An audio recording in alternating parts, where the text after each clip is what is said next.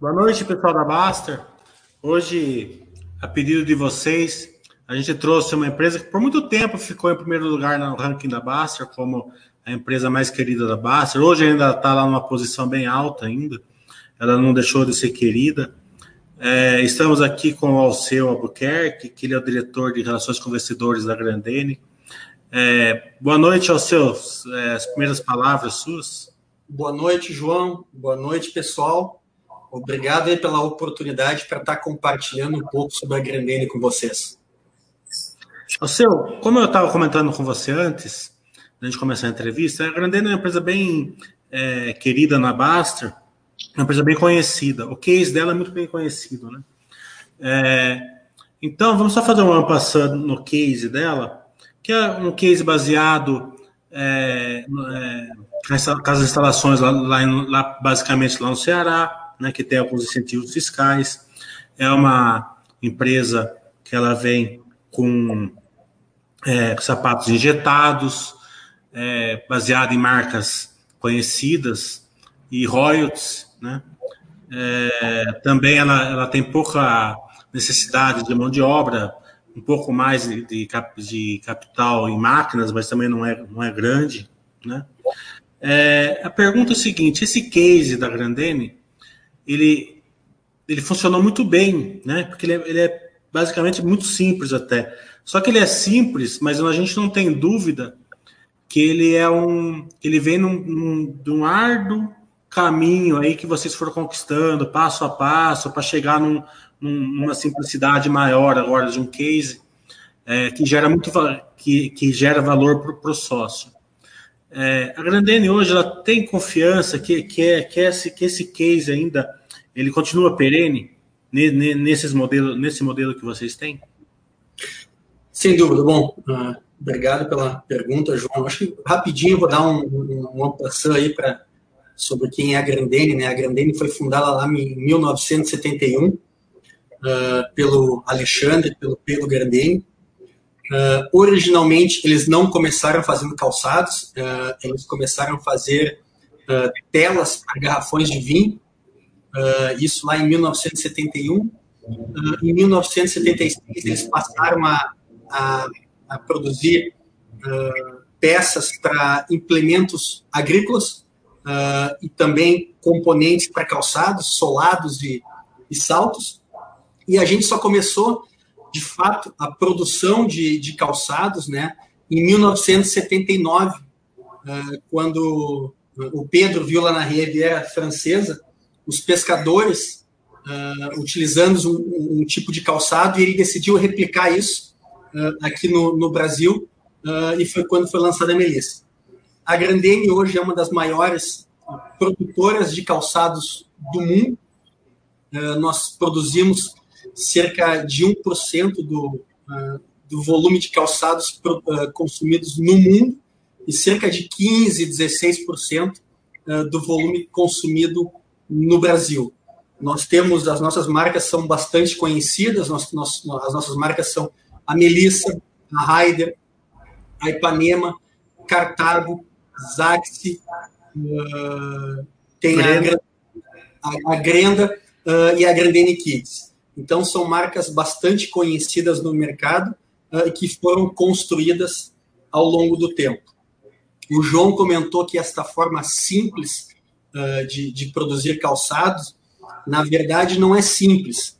Tanto que nenhuma outra empresa conseguiu replicar esse modelo de, de produção de, de, calçados, uh, que é através da, da injeção de termoplásticos. Uh, essa, essa, essa experiência uh, e esse conhecimento nós fomos construindo uh, ao longo desses quase 50 anos de história. Ano que vem nós completamos 50 anos aí de, de existência e esse conhecimento ele foi construído e foi sendo aperfeiçoado ao longo, ao longo do tempo. Em relação à questão da perenidade de negócio, eu acho que hoje em dia é muito difícil nós falarmos em algum negócio perene as coisas estão mudando uh, de uma forma tão rápida uh, que, os, que, que, as empresas e os negócios elas são obrigados a estar sempre se reinventando. E a Grandene, desde desde o início, lá desde a sua, da sua criação, uh, sempre uh, apostou na inovação. Então, o que, a gente, o que eu posso te dizer, não posso te garantir que a empresa é uma empresa perene, como eu falei, nenhuma empresa é perene, mas que a gente vem focando em nos reinventar constantemente. De fato, a gente vem fazendo isso. Legal. Só quero fazer um adendo aqui, que quando eu falei simples, eu estava elogiando vocês. Do um caminho árduo, vocês deixaram uma coisa muito difícil simples. Né? É, vamos falar um pouquinho de vantagens competitivas. Né? É, as vantagens competitivas da, da, da Grandena também é, eu, eu queria fazer uma, um bate-bola assim, se ela é uma vantagem competitiva e se, ela, se tem algum problema incluído nessa vantagem competitiva. Né? Então, vocês é, estão lá no Nordeste, né? a parte operacional da empresa, né? administrativa lá no Sul, né? Ferroupilha, se eu não me engano, é, mas a parte operacional lá no Nordeste. Então, vocês têm um incentivo fiscal aí é, por estar lá no Nordeste. E é uma preocupação muito grande dos seus acionistas, né? É uma grande vantagem é, competitiva, mas tem data para acabar, assim, claro que pode ser renovada tal, mas tem alguma data limite aí. E se caso acabar, quanto a Grandene perderia hoje de receita, de bottom line? Olha, uh, nós temos diversos benefícios, tanto benefícios fiscais como benefícios estaduais, benefícios fiscais, né? Uh, e, e cada um deles tem uma data distinta de vencimento é, é, é difícil dizer uh, se a gente consegue renovar ou não esses benefícios. O que a gente pode dizer é que, historicamente, nós sempre conseguimos renovar todos os benefícios que nós tínhamos, tanto os benefícios estaduais como os benefícios fiscais.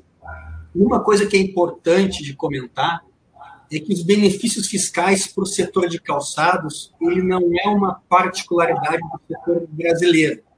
No mundo todo, uh, os países uh, eles oferecem benefícios fiscais para os seus fabricantes para garantir certa competitividade. E no Brasil não é diferente.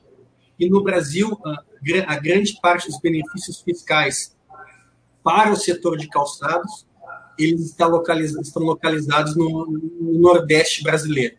Então, como tu falaste, João, é, um, é, é, é uma vantagem competitiva que nós temos. Uh, historicamente, nós temos, estamos, temos tido sucesso em renovar benefícios. Uh, se vamos conseguir ou não, difícil de dizer.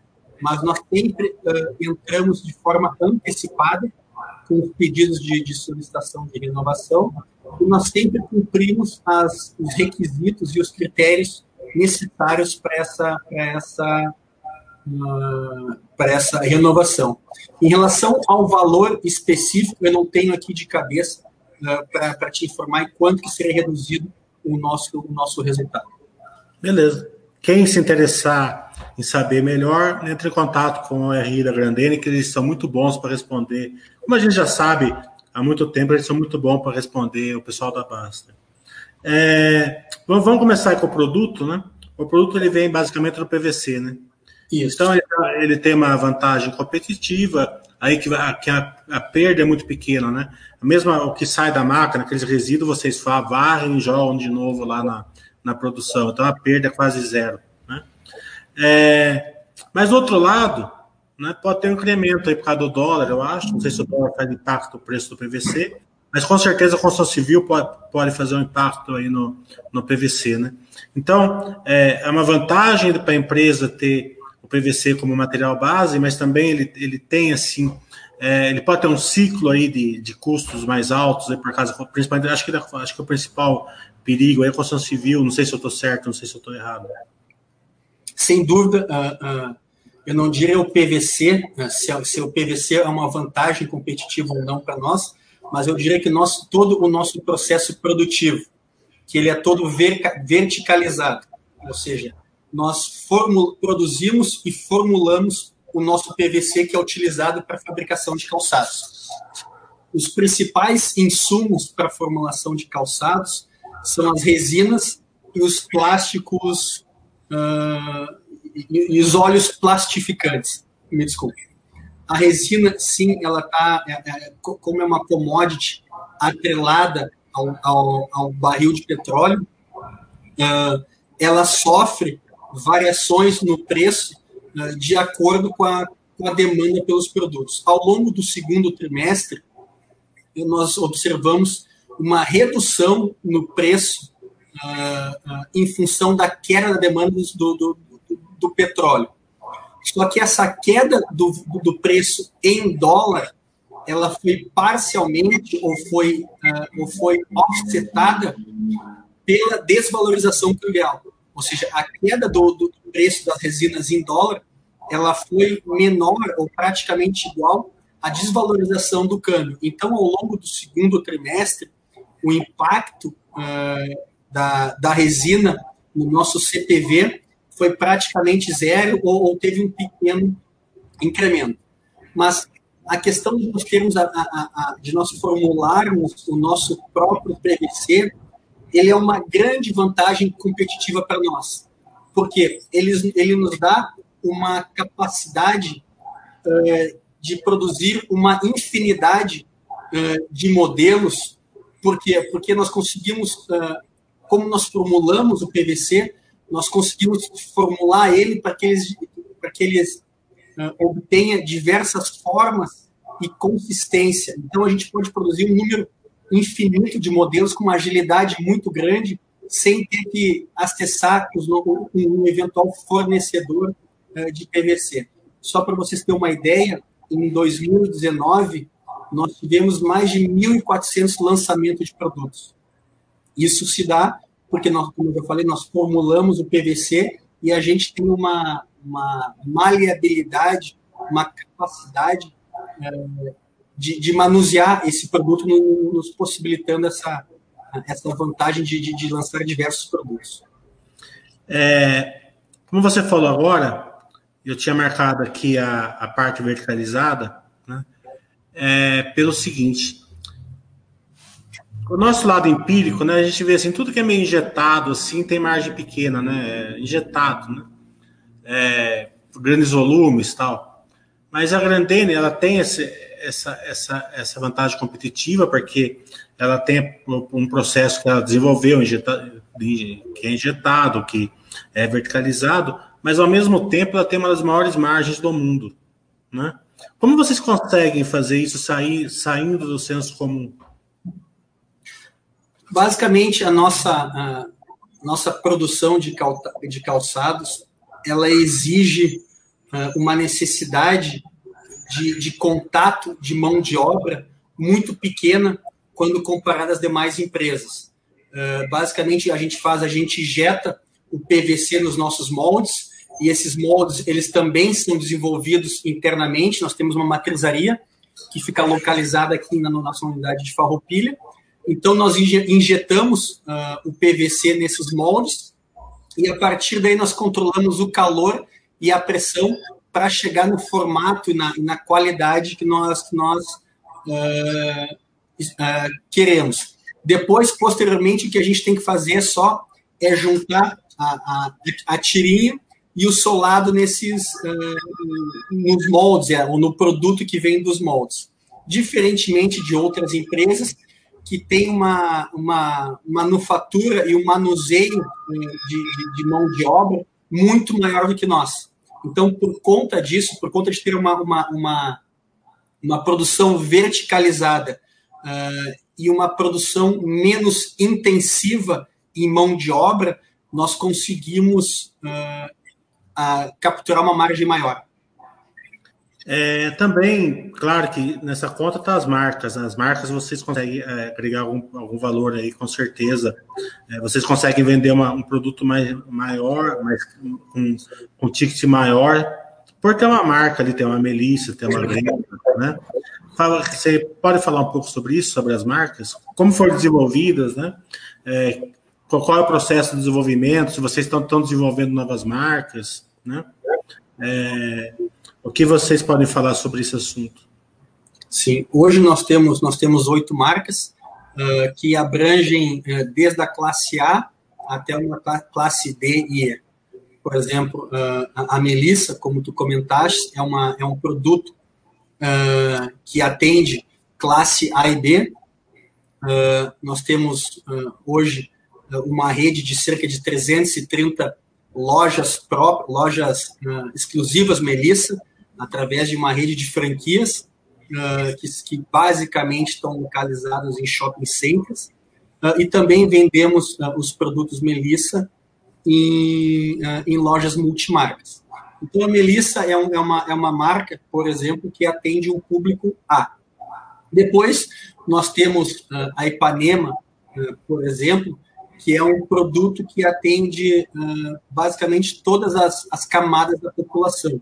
Nós temos linhas de entrada, que são vendidas em, em supermercados, drogarias, uh, comércio calçado, que vão lá desde o valor de 15, 16, 17 reais, a, a, a linhas um pouco mais sofisticadas, como é o caso quando nós lançamos lá em 2001 a Ipanema e tivemos a, a, a Gisele Binch como nossa representante, né? utilizamos ela para fazer o marketing da marca, em que uma Ipanema era vendida a cerca de 40 euros.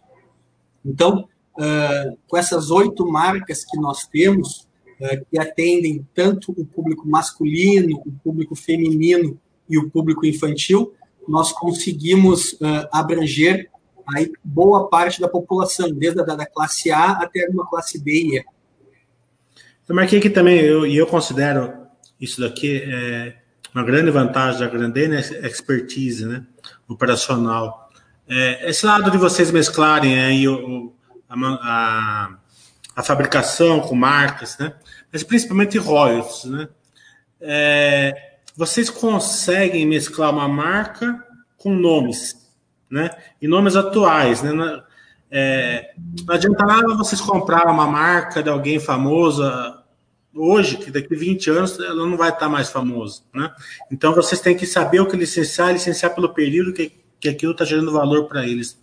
Você pode falar como que vocês conseguem sempre, quase nunca 100%, 100% mas quase sempre acertar muito bem essa, essa associação entre marcas e, e royalties e, e marcas de pessoas ou de filmes ou seriados? Sem dúvida, eu acho que uh, além de, de conseguir acertar aí as, as, as licenças de terceiros que, que a gente obtém o, o, o, uh, o direito de, de, de, produzir e comercializar, a própria, o, a, o próprio desenvolvimento de produtos é reflexo disso que eu vou falar. Então, o, assim como o desenvolvimento de produtos e essas licenças é um reflexo da, da nossa de pesquisas de mercado que a gente faz constantemente, uh, tentando entender o que que o consumidor está buscando uh, e quais são as novas tendências. Então, por exemplo, hoje nós temos, uh, vou citar aqui alguns exemplos de marcas que nós temos licença.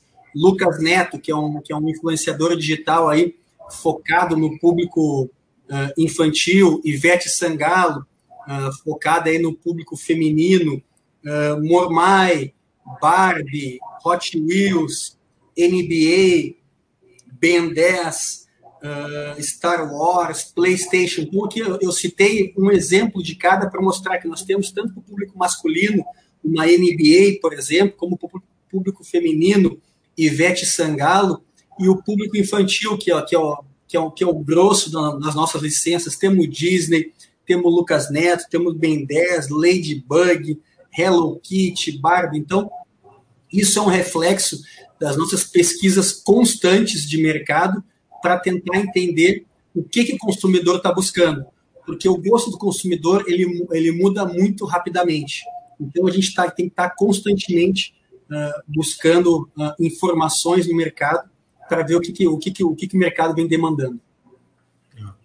É, por último aqui eu marquei, eu marquei por último, mas se tiver mais você pode falar, né? Você conhece muito melhor do que eu. Eu marquei a governança, né? Você tem uma governança sólida, olhando para o longo prazo, é muito confortável para o acionista longo prazo ser sócio da Grandene. Né? Então, é uma grande vantagem competitiva para o acionista longo prazo. Isso daí. Sim. Hoje a Grandene faz parte do novo mercado, né, que, é um, que é o maior nível de governança uh, dentro da, da, do nosso uh, mercado uh, acionário. Hoje a gestão ela é profissional, os fundadores eles se afastaram do dia a dia da empresa em 2013, 2014, então o Alexandre Grandeni, o Pedro Grandeni, eles subiram para o nível de conselho de administração, o Alexandre Grandeni, ele hoje é o presidente do conselho de administração, o, o Pedro é o vice-presidente, depois nós temos outros conselheiros de mercado, uh, com vasta experiência no mercado, temos conselheiros independentes, temos um conselho fiscal, uh, também temos aí uma diretoria uh, composta por profissionais que estão quase desde o início da fundação da empresa. O nosso CEO, o Rudimar, Rudimar da Alondra, tem mais de 40 anos de empresa, o nosso vice-presidente, o Gelson Rostirola, da mesma forma. Eu sou o mais jovem aí que assumi a diretoria de relações com investidores, então eu estou aqui desde abril desse ano, eu vim do mercado. Minha, eu sou eu vim do mercado financeiro, eu era diretor financeiro, diretor de RI e diretor de tesouraria do Banco Mercantil, que fica em Minas Gerais. Anteriormente, eu vim do, do, do Cicred, que é o segundo maior sistema cooperativo de crédito do, do Brasil. Ah, então, é, a gente tem políticas bem claras. Uh, recentemente formatamos aí o comitê de investimentos, uh, que foi uh, ouvindo um pouco do mercado em relação a, a tentar maximizar um pouco a, a, a, rentabilidade do nosso caixa, que é um caixa robusto. Então, trouxemos pessoas do mercado para compor esse comitê de investimentos, formatamos um comitê de partes relacionadas para avaliar operações que a Grandene faz com pessoas uh, ou empresas uh, que são consideradas relacionadas. Então, de fato, a gente vem uh, fortalecendo e incrementando cada vez mais esse ponto de governança corporativa que a gente valoriza tanto aqui dentro. Yeah. Vamos passar um pouco agora para o lado que está na moda agora, o lado digital, né? Do e-commerce. É, plataforma digital, e-commerce, é muito incipiente aí, vocês estão vendo? Como que vocês estão tratando esses dois é, assuntos? Bom, essa é uma excelente pergunta. Uh, essa pandemia do coronavírus, ela surgiu para nos mostrar uma coisa. A Grandene é excelente na parte de indústria, de produção mas no que tange a questão do e-commerce, nós ficamos um pouco para trás. Uh, embora nós já tivéssemos começado lá em, no final do ano passado o que a gente chama de transformação digital, uh, uh, criando uma diretoria digital aqui dentro, que é muito bem tocada pelo Paulo Pedoc, que também é o responsável pela Melissa, nós aceleramos esse investimento da transformação digital após uh, o início dessa pandemia. A transformação digital da Grandene ela está lastreada ou baseada em três principais princípios ou projetos ou frentes. A primeira delas é a cultura digital. O que, é a cultura digital? É, é disseminar essa cultura de experimentação, de agilidade, timizagem, Kanban dentro da empresa. Ou seja, é tornar a empresa mais leve, tornar as decisões mais rápidas. É testar um projeto, se não der certo, esquece, se der certo, escala ele. Então, uh, o, o, a diretoria executiva e os principais gestores, ao longo de todo o, o trimestre, tiveram um banho de loja sobre as principais práticas uh, de transformação digital para nós termos patrocinadores aqui dentro. Agora nós estamos no momento de disseminar essa cultura digital através de, de 150, se não me engano, disseminadores ou, ou, ou, como é que a gente pode falar? Ah, são pessoas que, que são responsáveis por, dentro das suas respectivas áreas, disseminar essa cultura de, de experimentação, de agilidade, de menor uh, hierarquia dentro das suas respectivas áreas. Então, esse é o, é o primeiro pilar. O segundo pilar, que a gente chama é o pilar de, de tecnologia, que é buscar novas formas de acessar o consumidor, não só através das lojas físicas, que representam cerca de 85% das vendas de calçados no Brasil, isso não só da Grandene, mas 85% das vendas de calçados no Brasil é realizada através das lojas físicas, dos canais físicos, mas também através do canal digital, que hoje já é uma commodity, não é nenhum diferencial tu não vender online, uh, mas por que não testar um modelo uh, de venda de calçados como o modelo da Natura, de venda direta, por exemplo? Por que não uh, ter os colaboradores serem vendedores da empresa também? por que não fazer um clube de assinatura? Então, esse segundo pilar, ele busca essas encontrar essas novas formas de acessar o consumidor. Uh, e, nós, e nós desenvolvemos um laboratório de inovação, que é o, que é o Bergamota Lab. Bergamota é uma fruta aqui do sul de São Paulo, se chama de mexerica. Ah, sei. Então, que esse é o nosso laboratório de inovação que busca encontrar essas novas formas de acessar o consumidor. E esse laboratório tem um segundo objetivo, que é aproximar a Grandene do ecossistema de startups. Por que isso? porque a gente acredita, se nós trouxermos as startups aqui para dentro da Grandene, e quando eu falo em trazer, não estou falando em comprar uma participação, mas contratar uh, um serviço de uma startup para solucionar alguns dos nossos problemas que nós temos aqui. Alguma, algum, ou, ser, ou não só problemas, mas ganhar mais eficiência. Vou te dar um exemplo que é, que é clássico em qualquer tipo de empresa. Prestação de contas de viagem. Hoje a pessoa faz uma viagem, tira a notinha, passa para secretária, que passa para o financeiro, que depois faz... Hoje existem aplicativos que fazem isso online para integrar teu ERP. Então, por que não, não trazer uma empresa como essa aqui para dentro, para implementar uma solução aqui dentro? Os nossos times vão estar em contato diário com essas empresas implementando e vão conhecer na prática como é que uma startup funciona, como é que eles trabalham, como é que eles pensam, como eles são ágeis. E a partir disso, a gente pretende acelerar a disseminação da cultura digital dentro da empresa. Então, esse é o segundo pilar.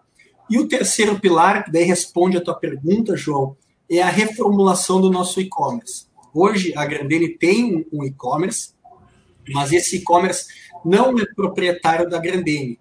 Nós temos um parceiro externo localizado em Florianópolis, Santa Catarina, que ele é responsável por toda a a gestão e a propriedade da plataforma de e-commerce.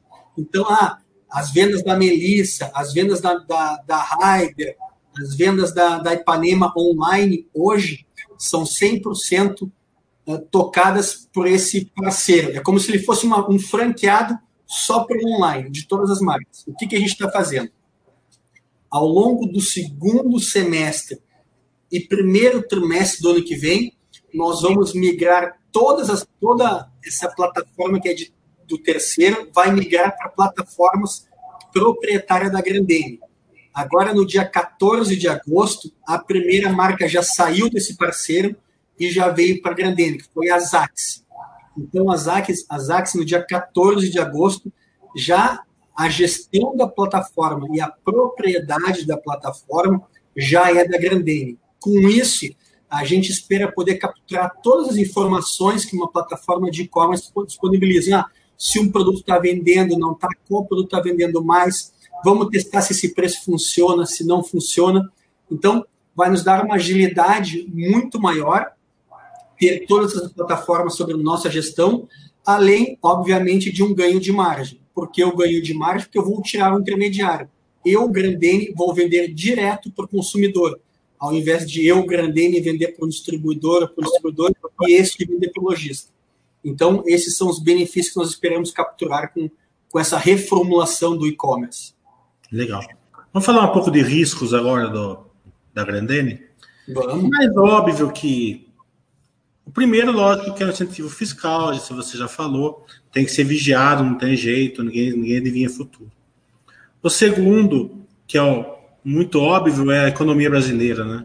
É, é, renda, emprego, né? Vocês estão muito baseados assim, uma de maior, maior parte dos seus produtos fica na classe média, né? Um pouco na classe baixa, mas é, a maior parte ele perde a classe média. É, quanto a economia pode impactar para vocês? Como que vocês veem esse risco da economia? É, como que vocês estão vendo aí? A taxa de juros é importante para vocês lá embaixo?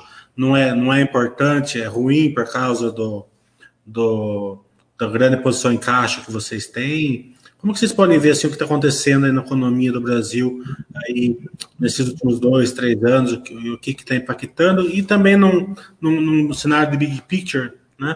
É, ele é o grande driver também da Grandene, né? A, a, a, economia avançando, vocês conseguem avançar melhor? Claro, sem dúvida. Uh, obviamente, o, o, a, o crescimento econômico ele favorece as operações da Grandene o nosso produto é um produto uh, não essencial. Ou seja, o calçado brasileiro não é que nem remédio, não é que nem comida, não é. Ou seja, é, é um produto que fica, não é a prioridade uh, do consumidor. Então, se o nível de desemprego está elevado, uh, se a economia não está crescendo, ou se as pessoas estão tendo reduções de, de, de salário, como foi o caso no segundo trimestre, o consumo dos nossos produtos tende a ser menor, porque, como eu falei, as pessoas vão priorizar aqueles itens essenciais: alimentação, saúde e moradia. Então, uh, porém, quando nós comparamos o preço dos nossos produtos, tirando, tirando Melissa, nós vamos comparar uma Ipanema, por exemplo, com um dos nossos concorrentes, é, os nossos produtos eles são mais acessíveis para o consumidor que os produtos dos concorrentes. Então, em um cenário de crise, historicamente, a Grandene tem uma performance positiva. Uh, ou, seja, ou então, falando de outra forma, uh, o impacto da crise ele é minimizado por termos produtos mais acessíveis. Vou te dar um, o segundo trimestre foi o pior trimestre é, para a Grandene desde a da abertura de capital. Ele foi o pior trimestre porque nós, o que a gente diz aqui internamente, que eu costumo comentar, é que nós tivemos a tempestade perfeita. Por que tempestade perfeita? Porque, diferentemente de outras empresas que, que sofreram com a queda da demanda dos produtos, porque houve um incremento do desemprego, porque as pessoas tiveram redução de jornada eh, de, de trabalho, consequentemente redução de salarial, ou porque ficaram com, com os contratos de trabalho suspensos, ou também por conta do fechamento do comércio físico, né, pelas medidas de isolamento social que reduziram uh, uh, uh, o consumo, nós também fomos fortemente impactados pelo lado da produção. Uh, como 100% da nossa produção está localizada no estado do Ceará, e o estado do Ceará foi um dos epicentros do coronavírus no Brasil no segundo trimestre, nós ficamos praticamente todo o trimestre sem poder produzir. Nós concedemos férias coletivas para os nossos colaboradores em todas as unidades do Brasil no dia 23 de março, mas quando os colaboradores voltaram das férias coletivas nas unidades do Ceará, ali no dia, no dia 27 eh, de abril, em Sobral e Crato, e no dia 13 de maio, em Fortaleza, os colaboradores não puderam retomar o trabalho. Então, uh, nós tínhamos pedidos para entregar no segundo trimestre, mas a gente não conseguiu entregar porque a gente não conseguiu produzir. Então, Uh, foi, um, foi, um, foi um trimestre aí bastante complicado uh, e, e, mostra um pouco do, tirando o efeito da produção, ele, ele mostra um pouco do impacto da, da, da, da economia no nosso desempenho. Tá. É, falar um pouco do exterior, nos riscos, eu separo a Grandene em duas frentes, né? Tem uma questão asiática, né? Que o Brasil vai lá e taxa um país, né? Taxa a China. Daí eles passam a produzir na China e manda pela Tailândia, né? Sim. Daí entra aqui sem. Daí eles ficam fazendo esse ping-pong lá. A gente finge que, que, tá, que taxa, eles fingem que, que eles dão jeito lá, né? É, Essa parte aí eu entendo que é um risco, mas as marcas da Grandene meio que protegem ela na minha, na minha, na minha cabeça. E do outro lado a gente tem a Argentina, né? Que é um grande é, comprador de vocês e que a gente vê que a, a economia deles está muito ruim, né? Isso está impactando muito o resultado de vocês, né? É, que vocês estão é um grande risco a Argentina também. O que vocês estão fazendo para minimizar esse risco da Argentina? Olha, não só na Argentina, a América Latina como um todo acabou sofrendo nos últimos anos aí com as crises individuais de cada país. A Argentina já foi um grande comprador dos nossos calçados, já foi um grande destino dos nossos calçados. Nós tivemos quedas significativas uh, no país. E hoje o que a gente vem fazendo, não só na Argentina, nós não temos uma estratégia específica para a Argentina, mas o que a gente vem fazendo em todos os países que nós temos atuação, que são mais de 100, é fortalecer o nosso vínculo com os nossos distribuidores locais. Uh, nós, entende, nós ainda entendemos que a melhor forma de atender uh, o mercado externo é através de distribuidores locais. Por quê? Porque eles conhecem o mercado muito melhor do que nós conhecemos. Eles sabem quais são os melhores canais para utilizar, eles conhecem as preferências uh, de cada uma uh, dos países em que eles atuam. Então, o que a gente vem fazendo é, é estreitando esse relacionamento com os distribuidores e, além disso, não só para o mercado externo, mas também para o mercado interno, é focando muito no design de produtos. Uh, porque a gente entende agora, falando um pouco de novo do, do segundo trimestre, que para sair de uma crise, isso o Alexandre Grandeni falou na reunião do Conselho de Abril, que foi quando foi ali o ápice uh, uh, da, da crise, que para sair dessa crise a gente precisava de, de produtos. então, além do, da, do estreitamento do relacionamento com, com, com, com o mercado externo, a gente vem focando muito no desenvolvimento de produtos, produtos que caiam no gosto do consumidor. Legal. E a parte da concorrência asiática, vocês acham que é tranquilo? Tranquilo não é. Como tu comentaste, João, uh, eles ficam. Uh, ah, o Brasil impõe tarifas uh, anti-dumping aí de produtos chineses, eles vão lá, transferem a produção para a Tailândia, transferem para o Vietnã. Aí a gente põe, o Brasil vai lá e insere tarifas para esse país, eles ficam trocando de, de, de origem né, para tentar embarcar produtos para cá. O que, que a gente vê? Essa competição de produtos asiáticos ela é um pouco maior nos produtos que têm um valor agregado um pouquinho maior. Por quê? Porque nos produtos de menor valor agregado e menor preço, o valor do frete ele acaba encarecendo esses produtos chineses ou, ou, ou, ou tailandeses. Então, e como né? boa parte dos nossos produtos são produtos que têm um, uma, uma precificação mais acessível. Obviamente, uh, há, uma, há, um, há, um, há um risco desses produtos asiáticos, mas a gente entende que a gente está bem posicionado em termos de precificação e em termos de design para concorrer com esses caras. É, e, na, e no tickets maior a marca protege vocês. Eu não me canso, eu não me canso de contar uma história que a, a, minha sobrinha pediu um sapato que eu achei o máximo que a Grandene fez, chamado One by One, que vocês vendiam por, por, por unidade, não era por par, né? Eu achei estranho aquele negócio, como você pode comprar um pé de um sapato, né, em vez de comprar o par, né? Porque vai de um lado, vem para o outro. Vocês, eu sei que vocês lançaram acho que oito modelos. Eu tive que comprar os oito, porque se eu não chegasse com os oito da, da, daquele sapato, a minha sobrinha não deixava entrar lá na festa de Natal. Tá entendendo? Então a marca protege muito, muito forte, de fato. É.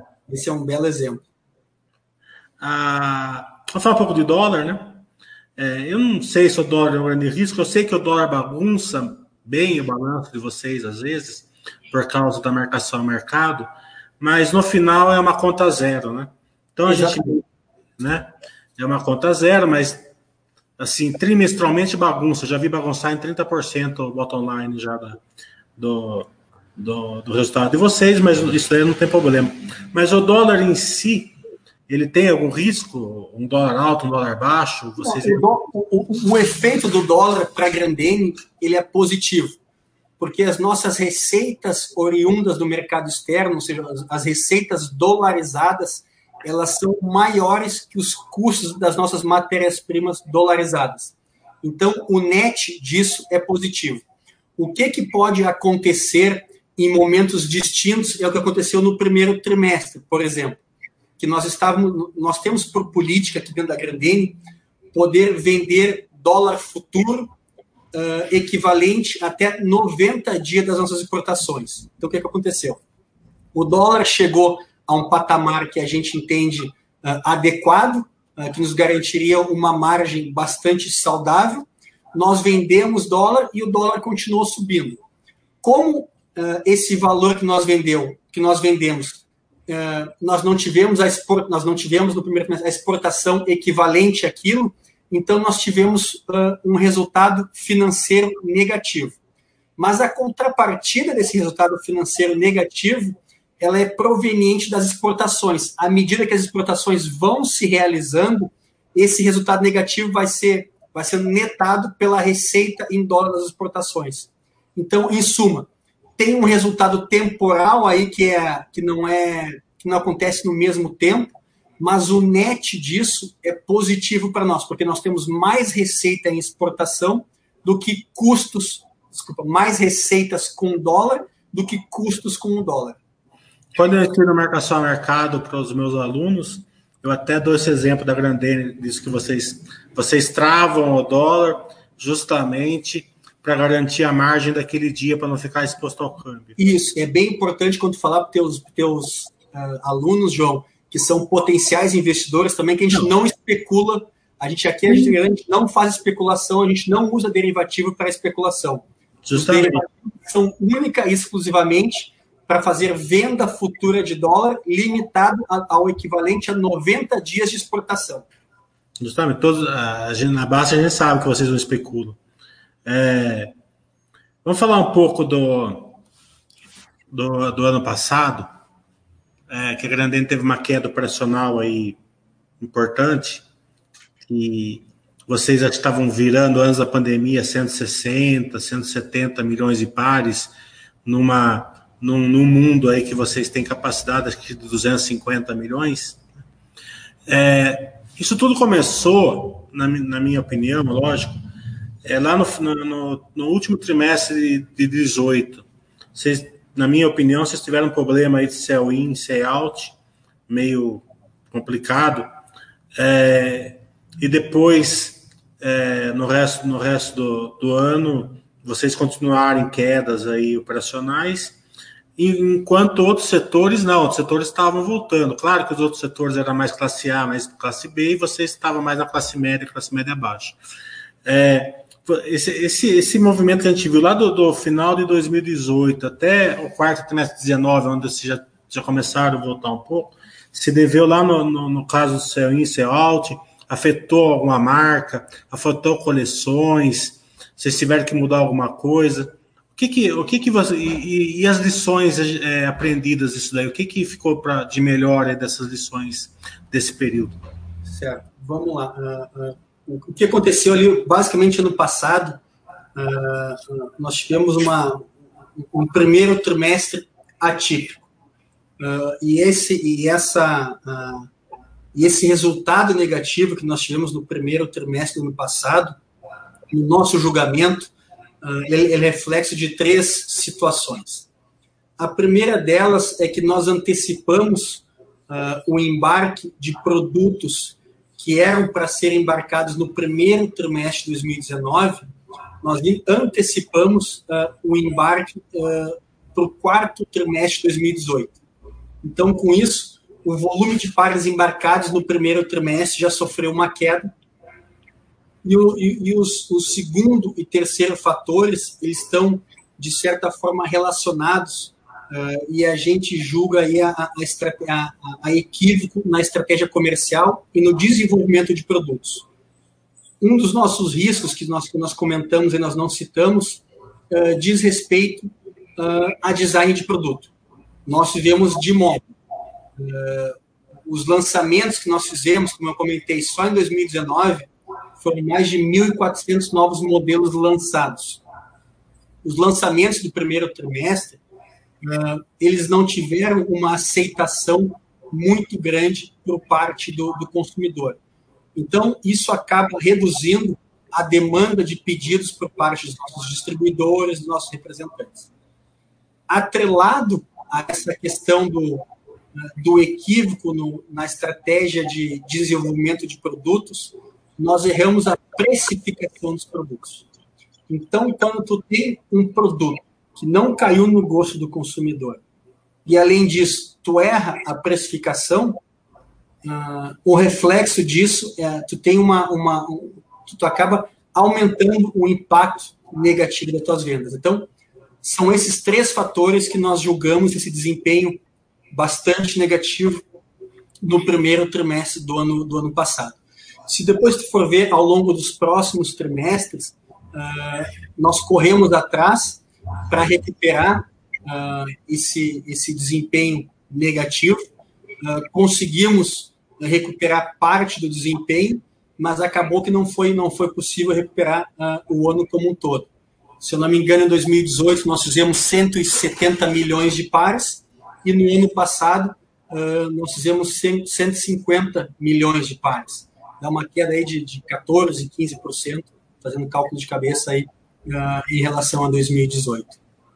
Então, foi o, foi o erro de, de, de, de estratégia comercial uh, e tem a questão da, da antecipação de embarques.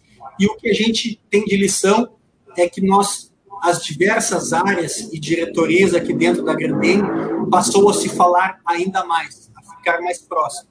Diretoria de desenvolvimento de produtos passou a falar mais com área comercial, que passou a falar mais com área financeira para precificar de forma adequada os produtos, que passou a falar mais com a, parte, com a diretoria industrial para tentar otimizar ainda mais uh, o nosso CPV para que a gente conseguisse ter preços mais atrativos sem comprometer a margem.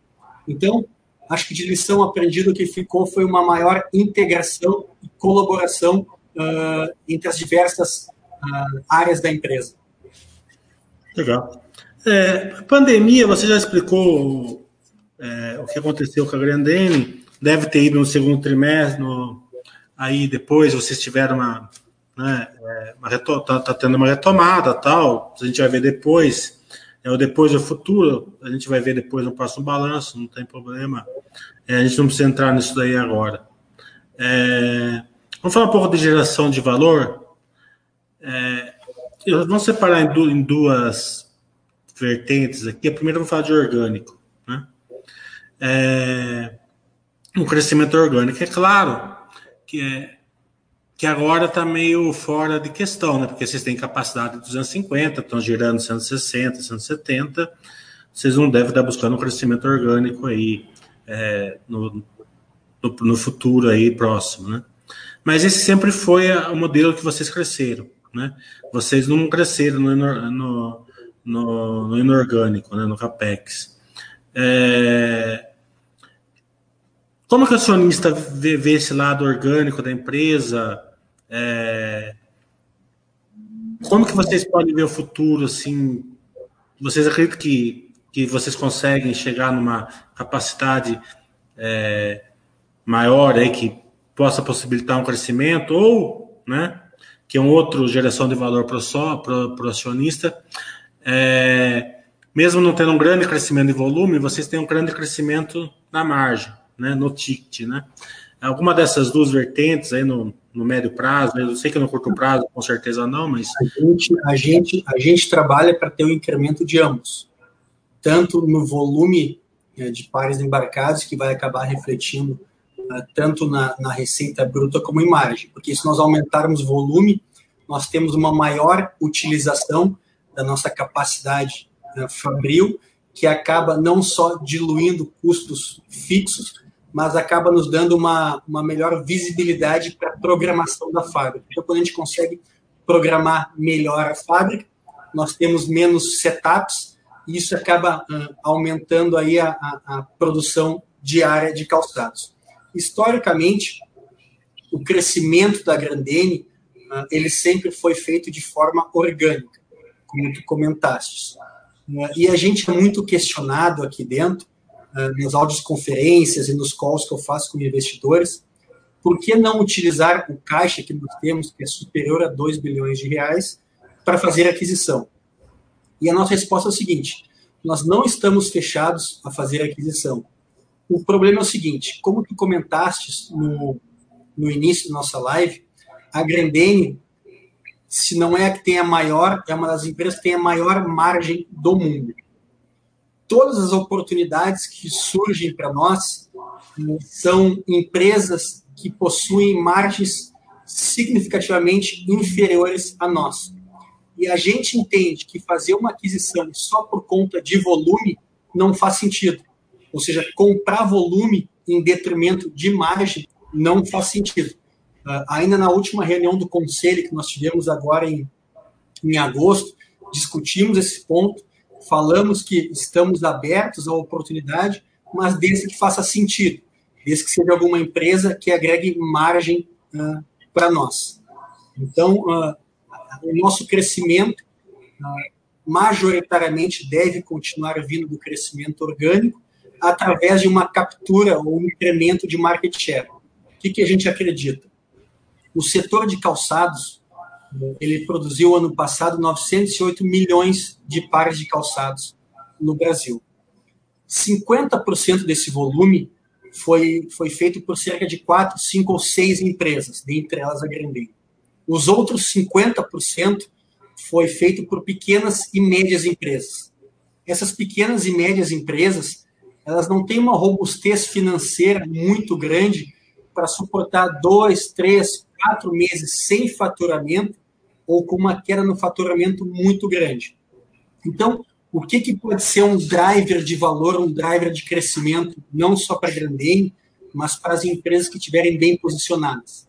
É a migração do share dessas pequenas e médias empresas que vão já deixaram de existir ou vão deixar de existir para as empresas maiores, para as empresas que têm uma maior capacidade comercial, para as empresas que têm uh, que conseguirem desenvolver produtos atrativos e que, e que têm capacidade financeira. Então, essas empresas bem posicionadas, elas são elegíveis para capturar parte desse mercado que vai ser deixado por conta dessas pequenas e médias empresas que vão deixar de existir. Então, é um crescimento orgânico, é um crescimento de market share, mas não através de, de, de, uh, de, de aquisições, mas é através de uma migração de share que deve acontecer. Vamos continuar falando um pouco de inorgânico, de CAPEX. Vocês fizeram um pequeno uma pequena tentativa há uns 5, 6 anos atrás com o negócio de imóveis que não deu certo. Até porque vocês, vocês começaram a fazer justamente quando a crise se aprofundou, né? Acho que isso atrapalhou muito vocês na questão de imóveis, porque parece que não, mas tinha bastante sinergia, porque era baseado como PVC, eu acredito. Né?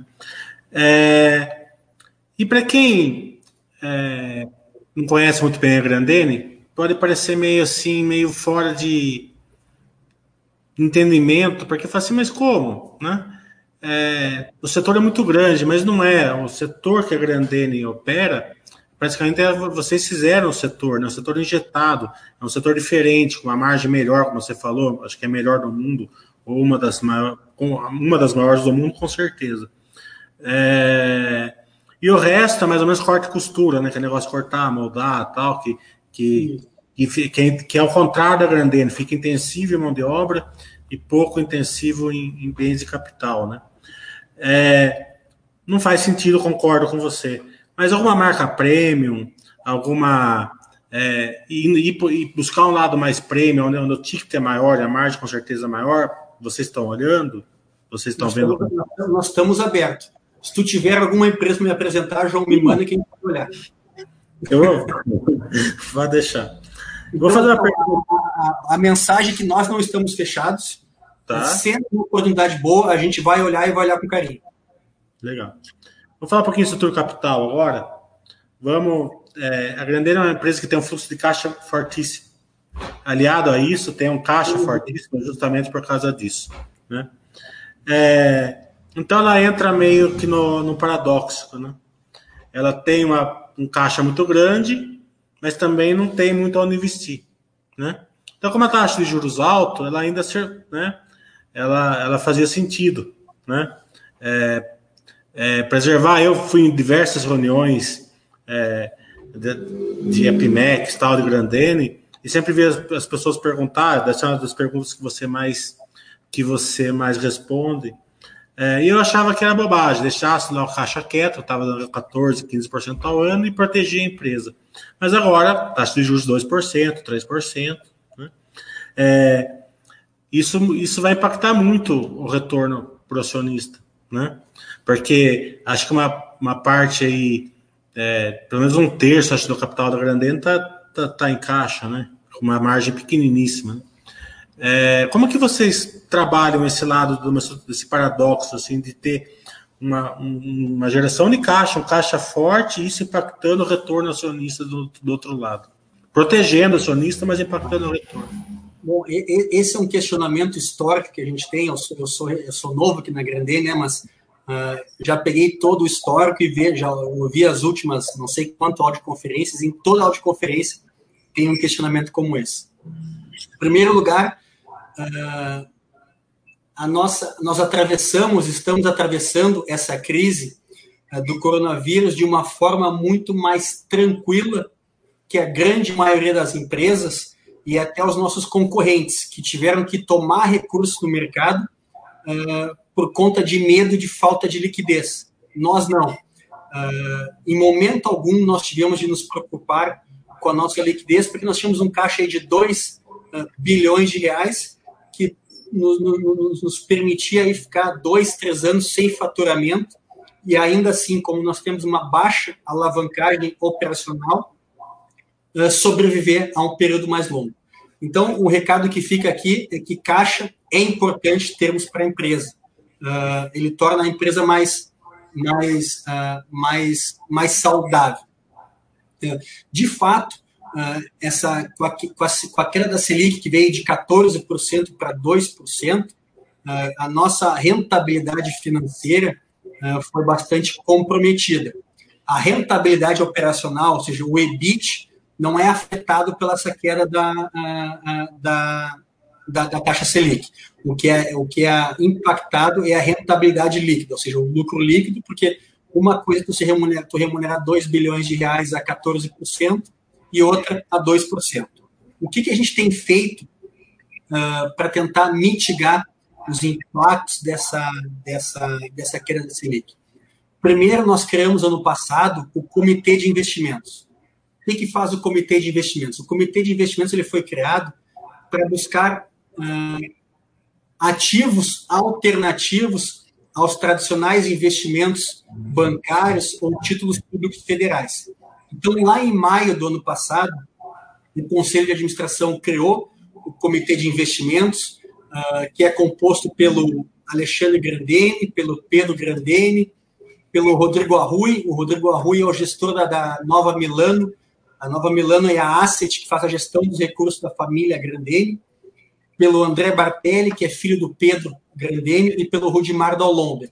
Então, esse que é o nosso CEO. Esses cinco uh, essas cinco pessoas uh, foram uh, os primeiros membros do comitê. Agora, em agosto desse ano, eu passei a ser membro deste comitê também, assim como Luiz Carlos Piano. Luiz Carlos Piani é um ex-sócio do Pactual, é o presidente do Conselho da Equatorial Energia, é membro do Conselho da BR Distribuidora, membro do Conselho da Brasil Brokers, ou seja, hoje nós somos sete membros que avaliam investimentos alternativos uh, para rentabilizar um pouco mais esse caixa.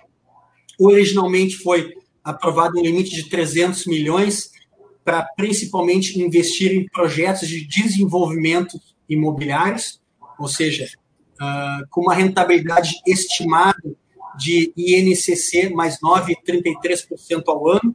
É estimada porque a rentabilidade vai depender do desempenho desses projetos. Nós aplicamos ali até o final de junho cerca de 160 milhões de reais. E também, em abril desse ano, o Conselho ampliou esse limite de 300 milhões para 850 milhões, e esse incremento de 550 milhões foi aprovado para investimentos em ações que compõem o Ibovespa. Então, ao longo do segundo trimestre nós adquirimos seis, eh, sete ações uh, em seis setores distintos: setor bancário, setor de logística, construção civil, o real estate, uh, siderurgia, mineração uh, e energia. Então, nós investimos 161 milhões de reais ao longo do trimestre, que tiveram um ganho de cerca de 21%. Ou seja, dos 850 milhões de reais que foram aprovados pelo, pelo Comitê de Investimento Investir em Ativos Alternativos, nós compramos 160 milhões de reais em projetos imobiliários, ou seja, desenvolvimento de projetos imobiliários, outros 160 em ações do Ibovespa, e tem mais uns 40 ou 50 milhões que foram uh, investidos em debêntures e FDICs. Então, nós temos cerca de 400 milhões de reais desses 850 milhões de reais aprovados, buscando uma rentabilidade uh, um pouco superior àquela uh, que a gente obtém no CDI. Não sei se eu respondi a tua pergunta, João. Nossa, muito bem ainda. E informação que os acionistas vão gostar muito. Parabéns pela, pela, pela, pela ideia e, e até me surpreendeu bastante até vocês é, tá indo para esse lado. É, não, esperava, não. Achei muito legal. Como esse valor é, de 850 milhões é um valor em excesso ao que nós precisamos para o dia a dia para tocar a empresa, então, a gente tem uma visão de longo prazo. Uh, por exemplo, os projetos de desenvolvimento imobiliário, eles têm um duration, um prazo médio uh, de realização de quatro anos.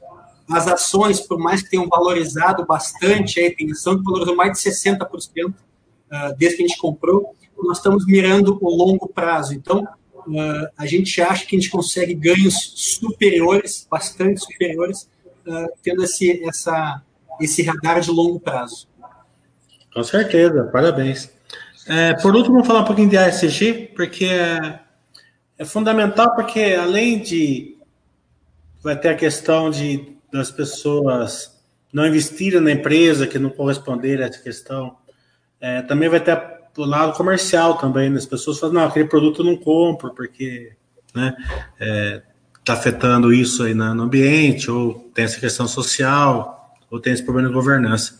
É, como vocês estão é, é, olhando o SG dentro da Grandene? Uh, bastante, com, com, um olhar bastante uh, profundo, tanto que nós lançamos esse ano uh, o nosso primeiro relatório de, de, sustentabilidade. Por mais que nós tenhamos práticas há mais de 10 anos de, de sustentabilidade, a Grandene nunca divulgou os nossos resultados. E agora, a partir desse, é, desse ano, foram divulgados e a gente mostra ali uh, como uh, somos temos uma consciência bastante forte no que tange sustentabilidade, no que tange governança, por exemplo. Sustentabilidade, nós temos uma das menores pegadas hídricas da indústria. O que quer dizer isso? Nós somos uma das empresas que tem o menor consumo de calçado por par produzido. Nós somos a empresa que tem das, um dos maiores parques uh, de painéis solares uh, para gerar energia para as nossas próprias operações. Então, uh, a Grandene tem uma, uma, uma, preocupação muito grande nessa questão de sustentabilidade, na questão de governança também. Agora, na reunião do conselho de, de julho, nós incluímos mais um conselheiro independente no nosso conselho de administração temos um conselho fiscal, uh, estruturamos e divulgamos a política de investimentos financeiros, criamos o comitê de, de partes relacionadas. Então, nós estamos caminhando tanto na parte de governança, como na parte de sustentabilidade, como na parte social. Nós, uh, durante a crise, nós doamos aí uh, mais de 2 milhões de itens de segurança para profissionais de saúde e da segurança, para, ou seja, cumprindo o nosso papel de empresa cidadã. Então, cada vez mais, não não só a Grandene, mas as empresas vão ter que focar nas questões de sustentabilidade, ah, na questão social e de governança. Legal.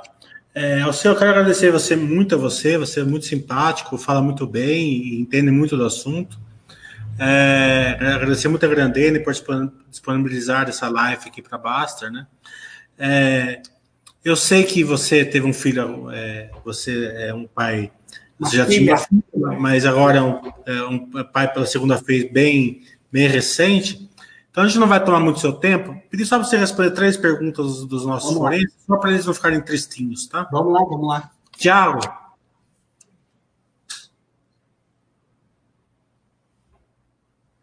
Deixa eu pegar três aqui que seja fora do que a gente perguntou.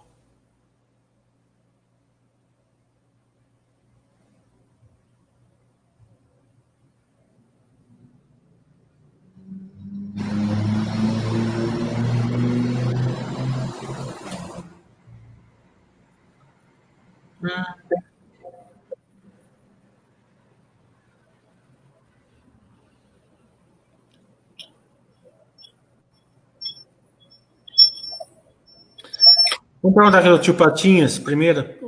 Como a empresa tem planejado o enfrentamento com as concorrentes frente à compressão da market share? Qual a estratégia? Preço, diferenciação do produto e qualidade? Bom, boa. Uh, essa, essa, essa, essa pergunta nós, nós até respondemos ali na, na, na audioconferência. A gente tem, tem quatro drivers uh, para atacar a concorrência e para retomar o mercado, principalmente depois dessa crise. O primeiro deles, como eu falei anteriormente, é o foco no produto. Então, a gente entende que se nós tivermos, se nós tivermos produtos uh, adequados, com precificação adequada, que, que o consumidor uh, goste, uh, a gente vai conseguir recuperar aí esse, esse segundo trimestre, que foi um trimestre bastante negativo. O segundo deles é a proximidade de clientes. E aqui acho que é bom esclarecer que a Grandend, hoje, os nossos clientes são nossos distribuidores, nossos representantes e nossos lojistas. Por enquanto, nós não vendemos diretamente para o consumidor. Quando nós tivermos nossa plataforma uh, de e-commerce migrarmos toda a plataforma para a propriedade da grande gestão, aí sim faremos a venda direta para o consumidor. Então, os nossos clientes são os nossos distribuidores, nossos lojistas e nossos representantes. Então, uma proximidade bastante dele, bastante forte com eles, entender a situação deles, uh, concedendo prorrogação de pagamento, parcelamento de pagamento, porque eles se encontram também, sofreram aí também durante a crise. Então, uh, tentar apoiá-los o máximo possível é outra forma de tentar retomar aí a, a, a, os volumes pré-Covid.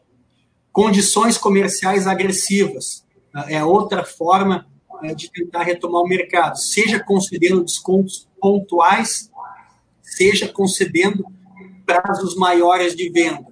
Hoje, a grande parte das empresas não tem acesso a crédito. Então, a gente acredita que, por exemplo, se eu vendo para a loja do João a 90 dias hoje, se eu passar a, a vender a, a, a 100 dias, 115 dias, isso vai ser um grande diferencial frente à minha concorrência, que não tem uma capacidade financeira ou um caixa que eu tenho. Então, isso pode ser um grande diferencial na hora dele decidir de botar pedido comigo ou com o meu concorrente.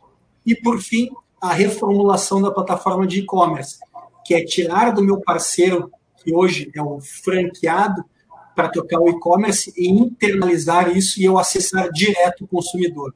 Então, essas são as nossas principais, as quatro principais estratégias: foco no produto, proximidade de cliente, condição comercial e reformulação do e-commerce. Legal. É... Vou fazer uma aqui do Cenezino que é outro consultor da Basta, ele tem visto o inevitável, é, ultra rápido processo de transformação do varejo, que ele observou as iniciativas da marca Melissa em parceria com a Seta Digital no canal Franquias. Sim, Pode nós, falar sobre isso? Vamos lá. Uh, as, as, as, lojas Melissa, os clubes Melissa, uh, eles estão majoritariamente localizados em shopping centers. E como todos nós sabemos, ao longo do segundo trimestre, grande parte dos shopping centers ficaram fechados. Então, os nossos franqueados, eles tiveram de encontrar alternativas para fazer vendas. Para vocês terem uma ideia, ali é, entre final de, de março e início de abril, das 334 franquias, clubes Melissa que nós tínhamos, nós só tínhamos uma, chegou uma determinada data que nós tínhamos apenas uma aberta. Então, o que, que os franqueados fizeram para tentar estimular venda? Eles foram criativos. Uh, eles passaram a fazer lives pelo uh, WhatsApp. Uh, eles passaram a utilizar o nosso canal de a nossa estratégia de omnichannel, que é comprar online e buscar na loja, ou, ou, ou, ou, se não tem na, ele vai ia numa loja e a loja não tinha em estoque, outra loja uh, encaminhava o produto para o consumidor. Uh, nós tivemos uh, franqueados que fizeram drive-thru drive nos estacionamentos do shopping, então o cliente ligava ou comprava online e buscava num quiosque realizado no, no instalado no, no estacionamento. Basicamente, o que a gente fez, então, foi os franqueados foram, foram criativos para gerar vendas e se utilizaram da nossa, da nossa plataforma de, de omnichannel para vender uh, de formas alternativas. Legal. É, uma do, do, do Dimitri. Quem são os concorrentes da Grandene nacionalmente ou internacionalmente? Bom, depende, depende de marca para marca, né? Por exemplo, uma, uma concorrente da, da Ipanema é a Havaianas. Então, Beira Rio é um concorrente, uh, que é uma empresa de capital fechado. Arezo é uma concorrente, que é uma empresa de capital aberto também. A própria Vulcabras uh, também é uma concorrente. Uh, tem a, elas têm a marca Azaleia, que é uma concorrente da, da Grenda, da Zaxi. Então, essas são as maiores empresas eh, mais conhecidas. Mas depois nós temos inúmeras pequenas e médias empresas, são mais de 7 mil pequenas e médias empresas, que disponibilizam os seus produtos nas lojas físicas, que representam 85% das vendas do setor calçadista. Então, uh, é, uma, é, é, é, um setor que, que ele é concentrado nas cinco ou seis maiores empresas, mas quando a gente pega a outra fatia, os outros 50% do mercado, é bastante pulverizado. Legal. Alceu, de novo, quero agradecer muito a você. É, a gente tem dezenas de perguntas aqui, mas é, não posso deixar a sua mulher lá com o filho pequeno lá, você tá lá. Para você é, ter que trocar as fraldas lá. É, que quero desejar muita felicidade à sua família, a, a, a, chegada do novo membro, a sua esposa, a sua filha e a todo o pessoal aí da Grandene. E aqui na Basta a gente está à disposição de vocês para qualquer interação que vocês quiserem fazer com os seus, com os seus acionistas. Quero te contar que quase todo o pessoal da Baster antigo, que já tem um, dois anos de Baster, quase todos eles são acionistas da Grandene. E nós temos 200 mil é, pessoas lá dentro da Baster. Então você já imagina a quantidade de acionistas que, você tem, que vocês têm dentro da Baster. Que legal. Então eu, eu agradeço, João, esse espaço para estar tá dividindo um pouco uh, do que a gente está vendo aqui na Grandena, o que, que aconteceu no segundo trimestre. É um prazer estar falando com vocês aqui. O meu papel como diretor de RI é estar me comunicando com o mercado, é tentando passar com a maior transparência possível a nossa estratégia, o que, que a gente está vendo, para que vocês possam tomar, fazer as análises de vocês uh, com bastante informação. Então, mais uma vez, obrigado. A gente está aqui sempre aberto para estar conversando com vocês.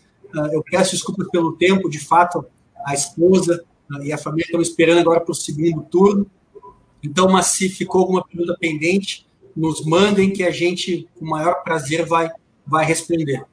Quem não teve a pergunta respondida, mande lá para o e-mail dri.grandene.com, é isso? Né?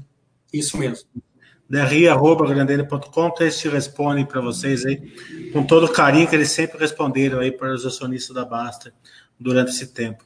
Tiago, vamos encerrar então? Encerrado. Muito obrigado.